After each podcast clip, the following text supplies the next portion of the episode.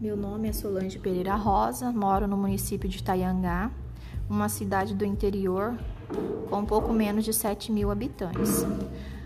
Nossas belezas naturais são as fazendas, os sítios, principalmente as plantações de girassóis, que são lindas ao nascer do sol. Possui alguns rios onde os moradores de nossa cidade costumam ir nos finais de semana. Por ser uma cidade do interior, os moradores fazem questão em construir suas casas bem confortáveis.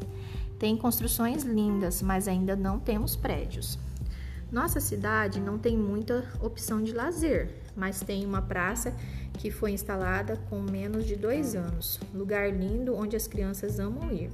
Não só as crianças, mas também os jovens que se reúnem para conversar, tomar tereré, jogar vôlei, e os adultos que apreciam o chimarrão enquanto as crianças brincam.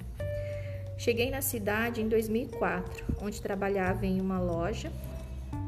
Por seis anos trabalhei nessa loja. Resolvemos ficar um tempo fora. Fomos para uma cidade, para a cidade de Matupá, Mato Grosso. Foi então que resolvi voltar aos estudos e cursei pedagogia em Guarantã do Norte.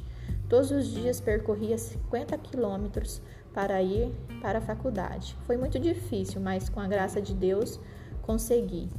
Ficamos por seis anos fora e, fora, e retornamos para Itaiangá já faz mais ou menos dois anos, pois temos famílias aqui e nossas propriedades também.